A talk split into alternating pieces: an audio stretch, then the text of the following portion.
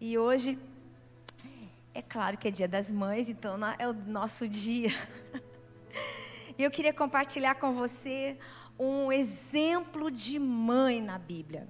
Para mim, é uma das mulheres mais incríveis. Tem muitas mulheres incríveis na Bíblia, mas essa especialmente, ela tem sido um referencial de mãe em toda a minha história. Eu quero que você abra sua Bíblia, lá nós vamos ler ali, eu quero ler com você Êxodo, a partir do capítulo 2, versículo 1 diz assim: Um homem da tribo de Levi casou-se com uma mulher da mesma tribo, e ela engravidou e deu à luz a um filho.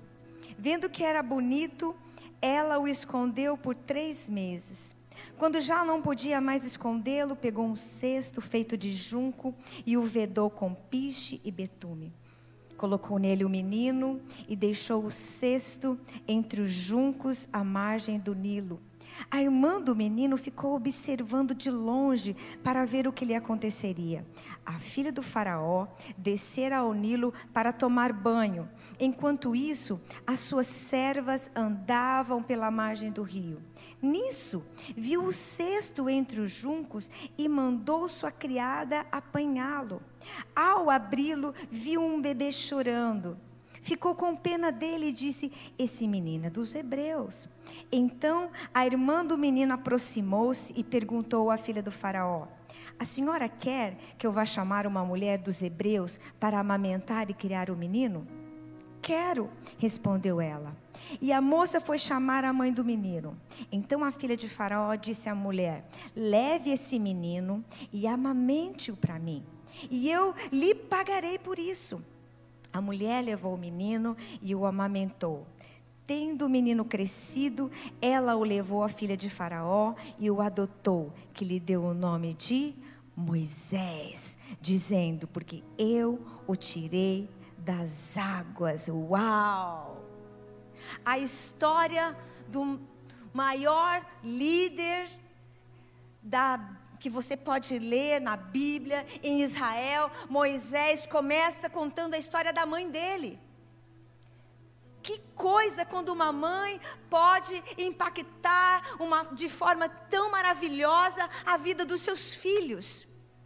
E eu queria compartilhar com você o que estava acontecendo. Imagina o tempo que essa mulher vivia. Ela vivia num tempo de escravidão ela não tinha direito a nada e, como você leu comigo no texto, ela já tinha filhos. Então pensa em grávida.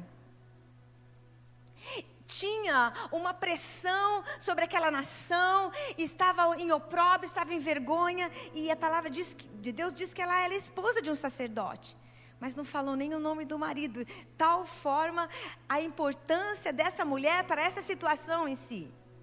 E ali estava ela, vivendo em tempos de violência, em tempos de desigualdade, em tempos de fome, de escassez.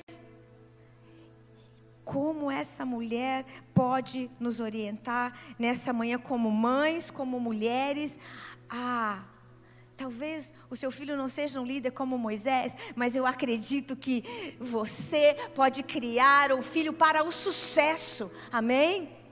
Glória a Deus. Havia uma ordem expressa de Faraó.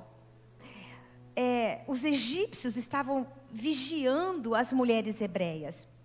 O que estava acontecendo ali, queridos, era que a nação de Israel estava crescendo muito. Eles estavam é, crescendo, estavam a densidade demográfica e Faraó estava preocupado. Ele pensou: se eles são mais que nós, se eles forem mais mais fortes, mais numerosos, eles podem se levantar em guerra. E o que Faraó fez? Primeiro ele disse assim: ah, vocês vão dar trabalhos para ele, muitos trabalhos, e eles tinham que trabalhar mais. Olha a situação que essa mulher vivia. E depois que eles começaram a trabalhar, eles não é suficiente, vamos dar mais trabalho. Eles vão, mesmo assim eles estavam crescendo, não, nós vamos dar mais trabalho. Eles vão ter que buscar palha, fazer os tijolos e mesmo sobrecarregados de trabalho, eles estavam se multiplicando porque Deus era com eles. Amém? E de repente Faraó tem uma outra ideia. Ela ela estava grávida e Faraó tem uma ideia.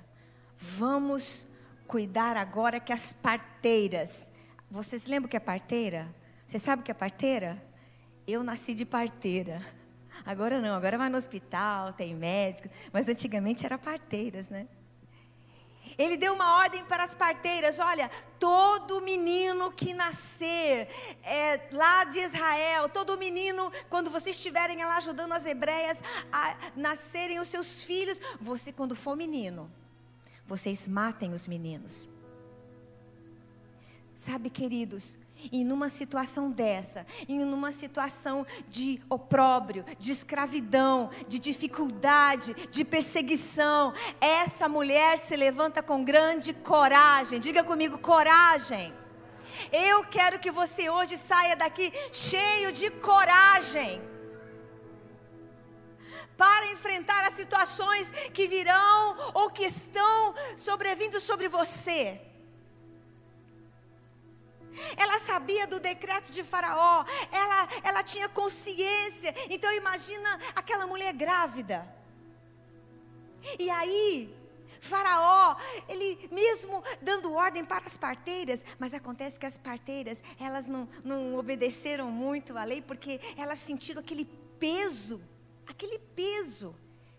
E mesmo assim eles estavam, o, povo de Israel estava crescendo, continuava se multiplicando, e Faraó deu outra ordem, independente de parteira ou não, todo menino, todo bebê menino, homem, que nascer em Israel, vai ser jogado no Nilo. Gente, e estava lá Joquebede, será que é menino? Será que é menina? Se for menina, vive, se for menino, morre. E ela tem uma corajosa decisão. Diga comigo, coragem. Ela toma uma atitude corajosa. Ela decide esconder aquele menino. E você leu comigo, ela faz. É, de, quando o menino nasce, eu acredito que ela começou, e o que, que, eu vou fazer? Eu, eu, eu não quero meu filho no Nilo. E ela começou a fazer um cesto, e ela trabalhou, ela pensou, ela planejou. Você já tentou esconder uma criança recém-nascida dentro da sua casa? Quantos aqui lembram como que a sua criança recém-nascida fazia? Só chorava, né não? Meu Deus do céu. Quando você acha que você vai dormir, a criança acorda.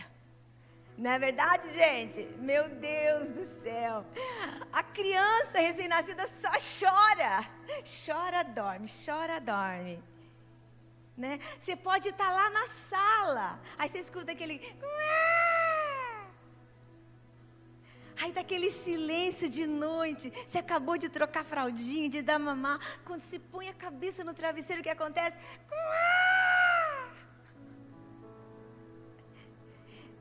Gente, quando eu estava morando no apartamento e tinha uma vizinha do lado que ganhou bebê.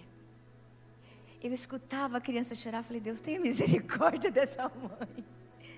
Porque a gente sabe, mas gente, pensa na coragem e, no trabalho que essa mulher teve para esconder uma criança sem chorar.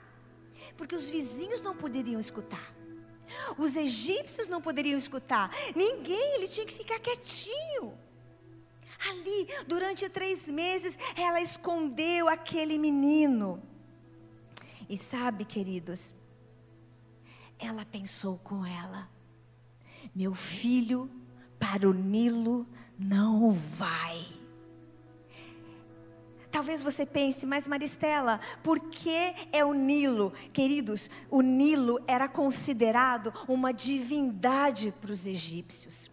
Tanto que a primeira praga sobre Israel foi transformar as águas do rio Nilo em sangue, porque eles tinham adoração àquele rio. Então, cada criança hebreia que era jogada no Nilo, era como se uma criança estava sendo consagrada. Eles, eles com, provavelmente faziam cortejos solenes ao Deus Nilo e lançavam aquelas crianças como, como oferta àquele rio. Então, Joquebede olhou aquele menino e falou: Sabe de uma coisa?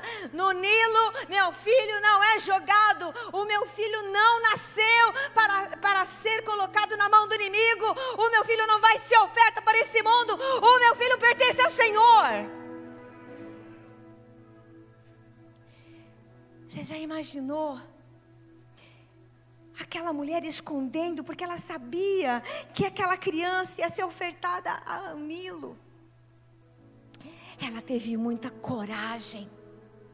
Coragem para dizer: no Nilo, o meu filho não vai ser lançado. E hoje nós estamos precisando de pais e mães cheios de coragem. Você concorda comigo? Coragem, pais corajosos. Eu estou falando para as mães e para os pais. Hoje é o dia das mães especificamente, mas é porque a mãe passa mais tempo com o seu filho. Coragem para falar assim: olha, esse desenho você não assiste. Uau! Vai dar problema, não vai não? Essa roupa você não veste. Não quero que fale essas palavras aqui em casa. Gente, que difícil. Os pais hoje não estão conseguindo acompanhar o que seus filhos estão assistindo na internet, sim ou não? Não assiste. Criança pequena que tem senha no celular, pelo amor de Deus, em que mundo que a gente vive? Esses dias eu tive uma discussão com alguns alunos em, em, sala e é importante que a gente converse sobre isso, porque eles falam assim: é o meu, é o meu direito de privacidade. Eu falei, peraí, quem que está pagando esse seu celular? Quem que está pagando a água que você bebe? Que privacidade, que direito de privacidade? Como que pode? Os pais não, não se sentam hoje para assistir os filmes que seus filhos têm assistido. E de repente, quando a gente ouve coisas como tragédias, nos assustam. A gente fala: Meu Deus, como chegou nesse ponto, querido? Foi chegando dia a dia que a gente vai deixando de ter coragem para tomar certas atitudes. Você bloqueia sua televisão lá, 18 anos. Ah, mas eu não consigo assistir mais nada. Não assiste, uai. Não é assim? Mas todo mundo está fazendo. O que, que a gente responde? Você não é todo mundo. E a minha mãe falava assim, ó, se o fulano cair no buraco, você cai também? Quem já ouviu isso? Mas, queridos, o problema é que às vezes a gente sabe, a gente fala, mas a gente não toma uma atitude.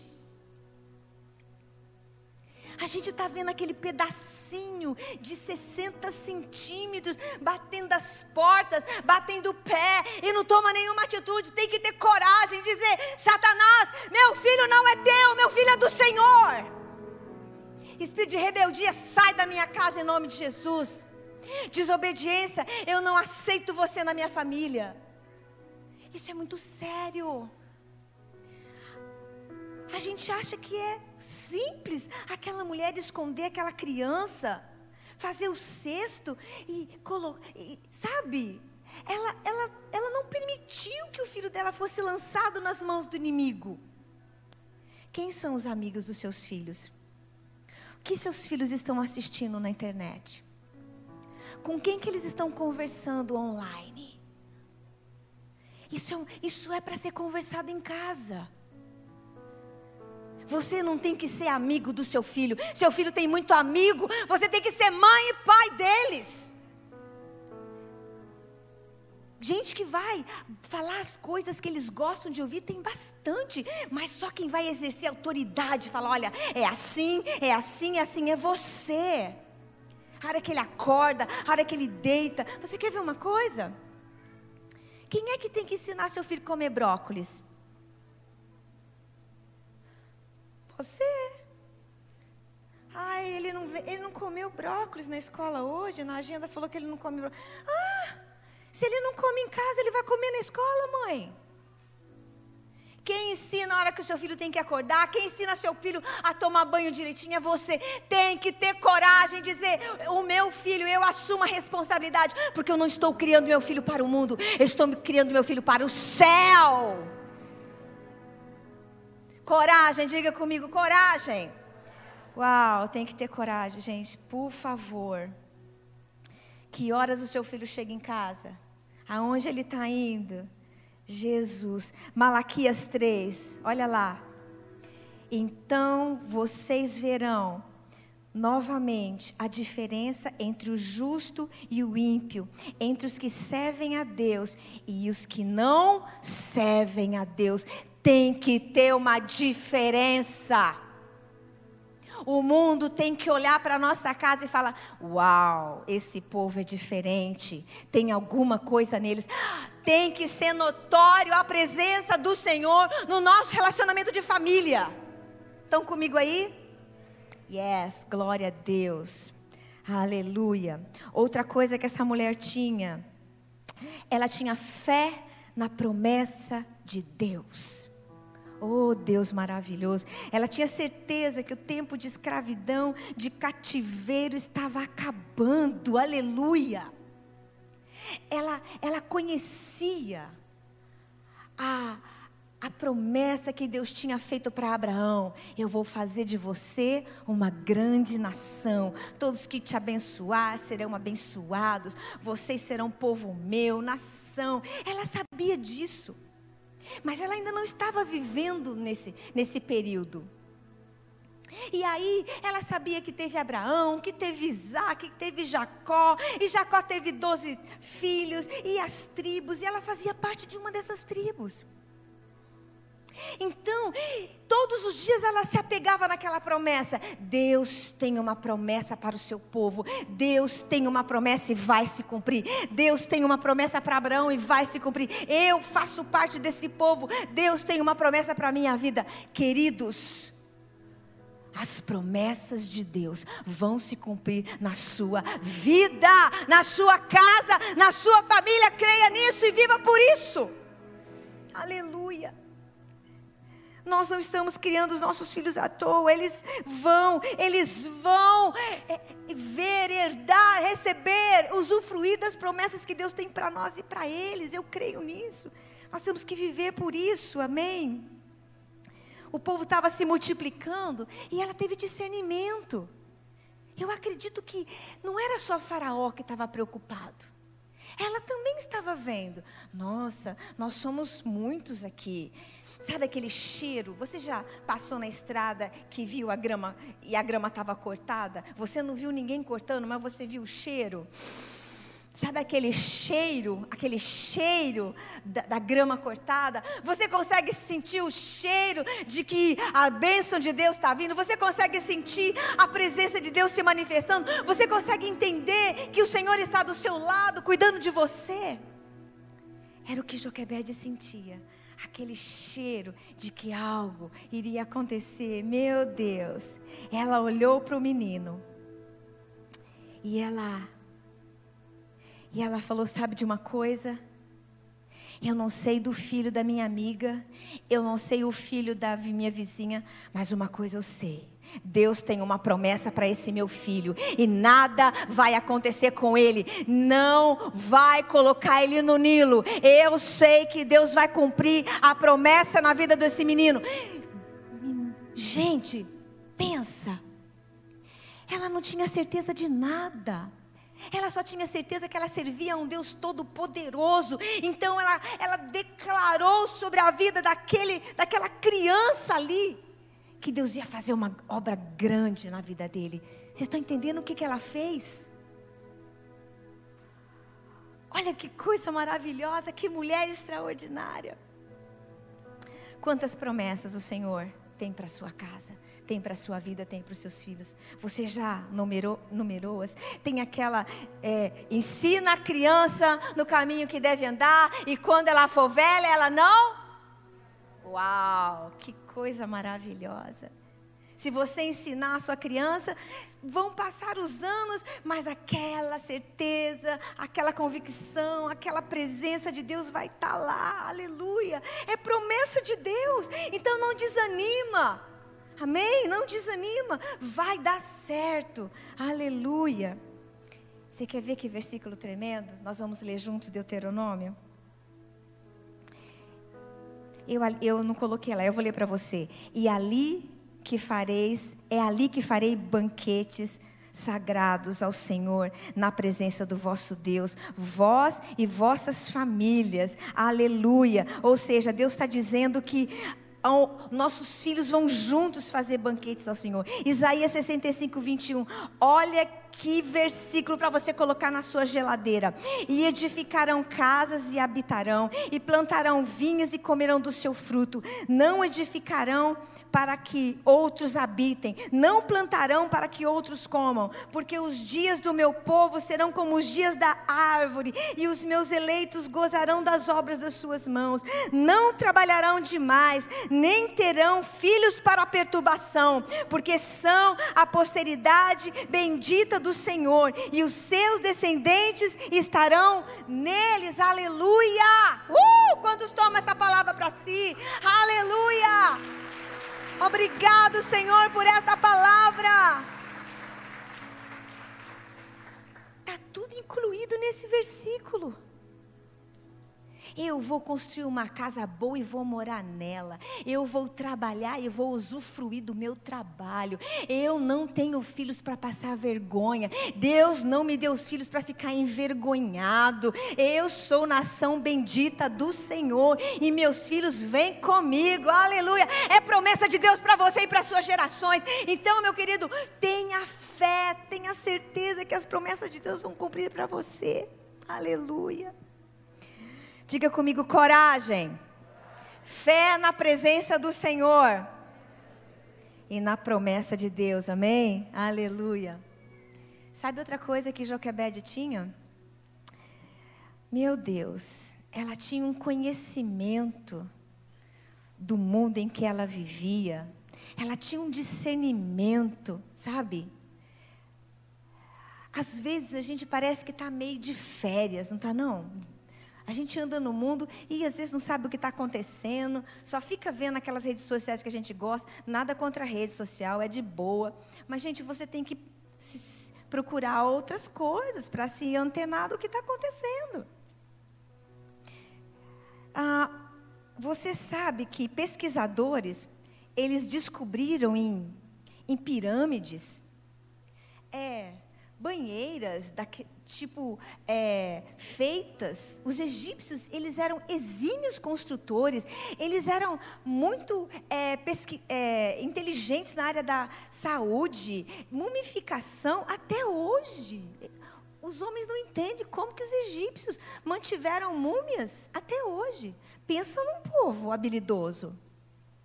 E eles encontraram é, nos egípcios, eles tinham costume de tomar banho. Você sabia disso? Que 3 mil antes de Cristo, eles já tinham esse costume de tomar banho? É, não é só você que gosta de tomar banho todo dia, os egípcios também. Só que para o egípcio não era só limpar o corpo, eles faziam isso como oferendas. Vocês já viram os indianos irem até o rio Gandhi tomar banho? Quem já viu isso na televisão? É.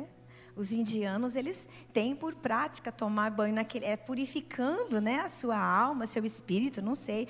Vocês já viram aquela, aquela historinha de que é, no, na passagem do ano tem que pular sete ondinhas? Hã? Jogar oferenda para aquela, né? Vocês já ouviram isso? Os egípcios também tinham esse costume. Eles tinham o deus da fertilidade, ele tinha ah, o Deus do conhecimento, o Deus da fertilidade. Mais do que limpar a alma, eles presumiam, mais do que limpar o corpo, eles presumiam que eles estavam purificando a sua alma. E Joquebede tinha essa consciência. Ela morava lá. Quando a gente, quando a gente mora num lugar, a gente sabe o clima, sabe quando vai chover, não sabe? A gente sabe, ó, oh, minha vizinha está com um cachorro novo. Oh, não é assim? Olha, essa, essa loja do shopping mudou. A gente tem esse discernimento. Nossa, gente, olha o que está acontecendo aqui. Olha o que acontece em tal cidade. Ela tinha esse discernimento. E ela sabia, olha, os egípcios, eles têm o costume de tomar banho tal hora, tal hora, é o Deus tal, tal hora é o Deus tal. Não tem a hora em que os muçulmanos se ajoelham virado para Meca e fazem as suas orações? O povo de Israel não fazia as orações com as janelas abertas para Jerusalém? Joquebede sabia disso. Então, ela preparou tudo. Ela marcou o tempo. Peraí, tal hora vai ter gente lá no Rio. E se, e se tudo der certo, e ela colocou o menino no rio. E eu imagino Joquebede levando aquele cesto, colocou a criança lá dentro, colocou um tecido, envolveu o menino num tecido, talvez uma roupinha limpa, talvez penteou o cabelinho dele e colocou. E eu imagino Joquebede ali com aquele coração apertado, sabe? Quantos aqui já levaram seus filhos para fazer uma cirurgia? Pequenininho, meu Deus. Um dos meus filhos teve que operar e ele estava pequenininho e o enfermeiro levando a cama. E ele, vai, cada vai. E eu, a minha mão esticando, esticando, esticando. E eu, eu tinha que ficar forte para ele, mas eu estava chorando. Jesus, Jesus, deixa eu levar meu filho, deixa eu segurar a mão dele. Nem é assim, mãe. Imagina a Joquebede deixando aquele menininho de três meses ali. E ela, Deus, até aqui eu fiz o meu melhor, agora é com o Senhor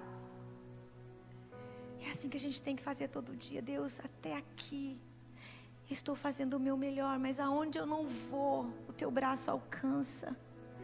Aonde eu não vejo, os teus olhos estão. Quando as minhas palavras não convencem, é o teu espírito que toca aquele coração. É assim que Joquebede fez. E ela escolheu a hora em que a filha do faraó ia tomar banho. Sabe, queridos, a gente tem que estar atento ao tempo. Nunca teve tão perto da vinda de Jesus. Você consegue ver que Deus está se manifestando de tantas formas e que está se aproximando o tempo da vinda de Jesus.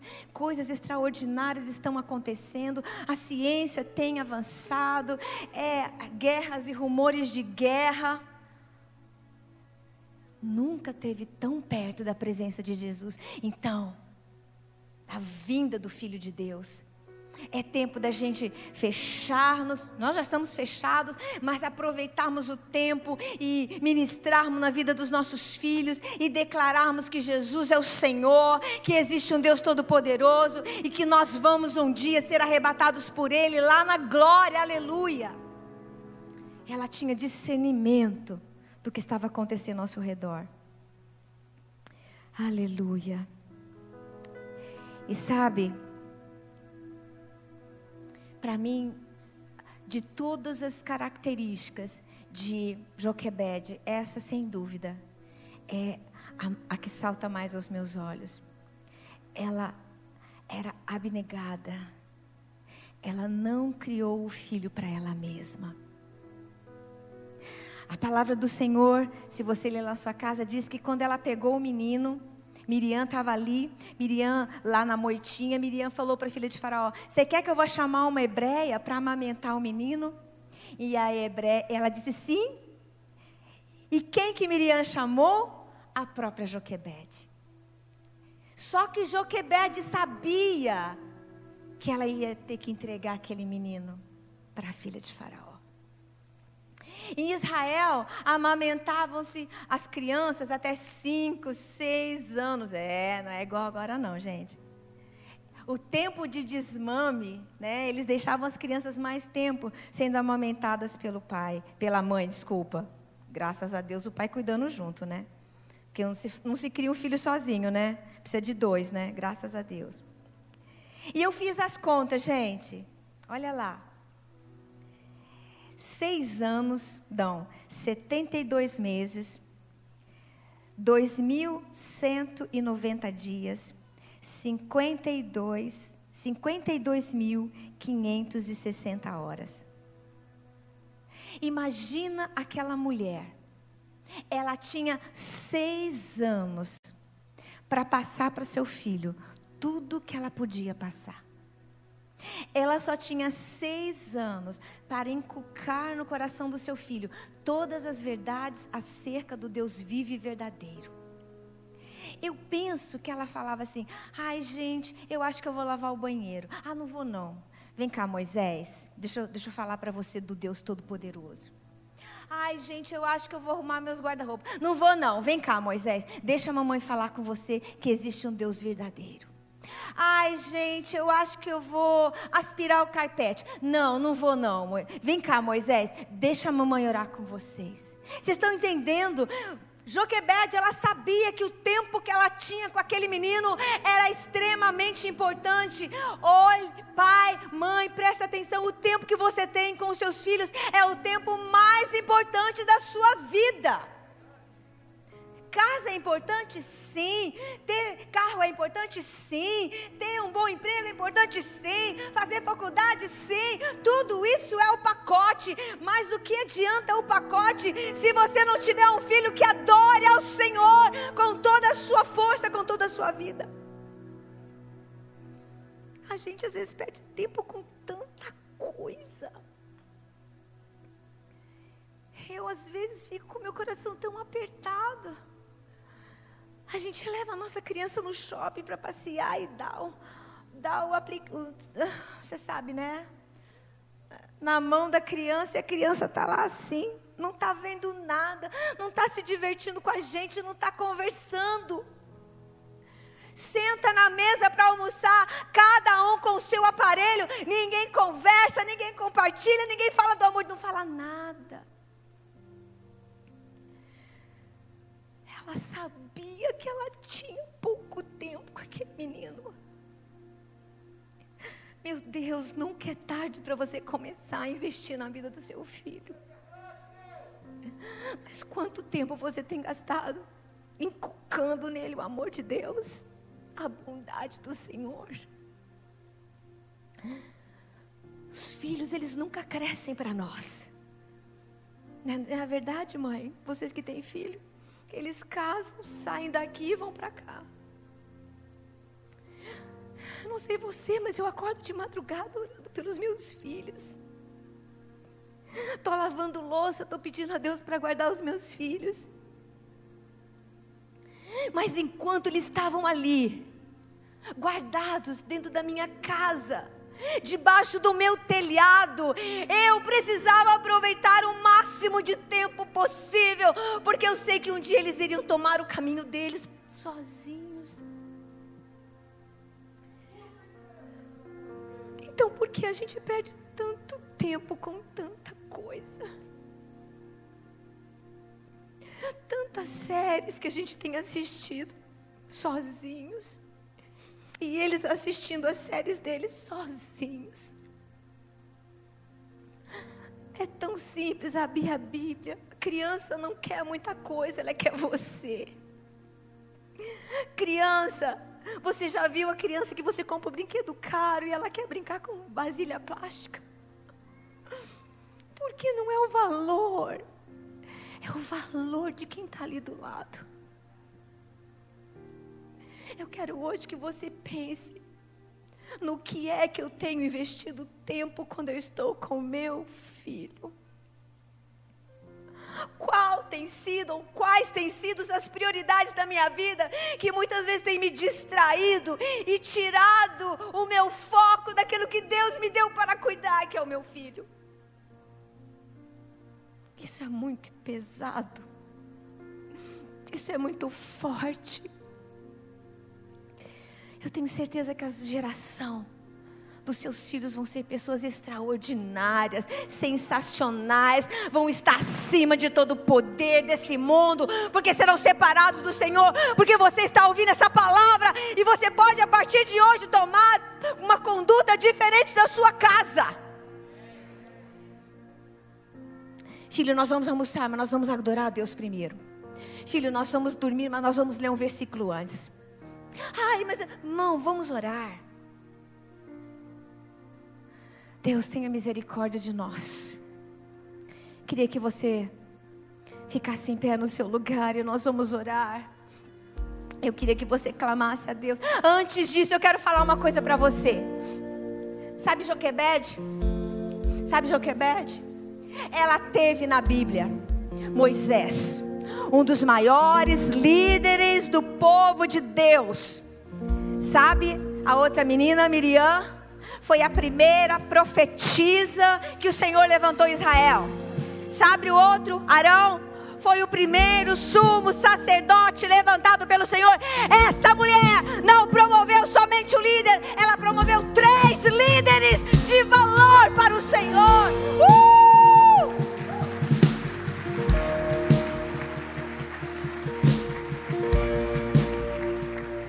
Casa dela era uma casa de sacerdotes. E ela disse: Não é só um, não serão dois, todos os meus filhos serão instrumentos do Deus Altíssimo.